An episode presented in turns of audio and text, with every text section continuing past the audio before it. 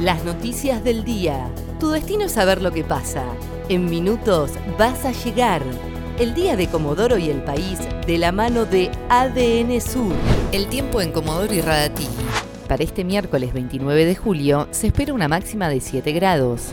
Sociedad. Hubo una gran pérdida de gas en la Avenida Chile. Ocurrió este miércoles a la mañana en la Avenida Chile, intersección con calle Corti. La pérdida de gas fue ocasionada por una máquina que trabajaba en el lugar y rompió un caño maestro.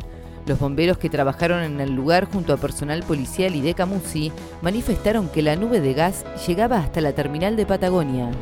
Suman seis los casos de coronavirus positivos en las gamelas de kilómetro 3.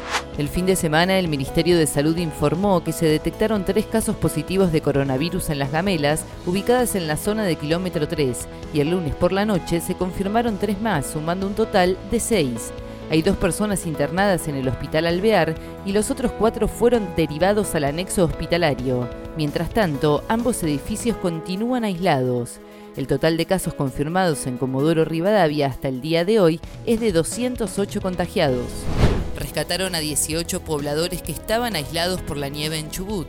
Con los 11 pobladores que fueron rescatados ayer martes, suman 18 los evacuados de las zonas aisladas por la nieve en el noreste de la provincia.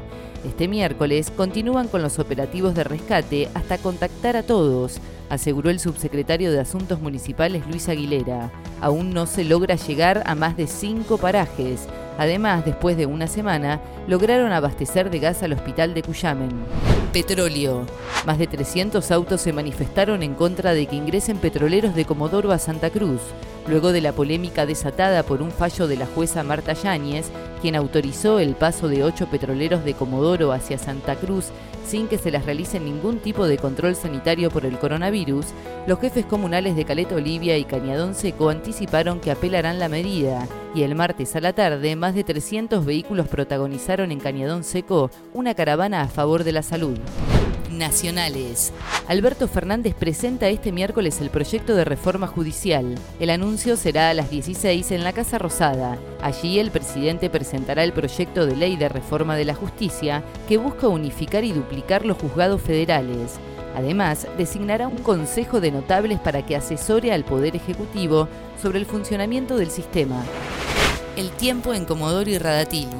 Para este miércoles 29 de julio se espera una máxima de 7 grados. ADN Sur, tu portal de noticias, www.adnsur.com.ar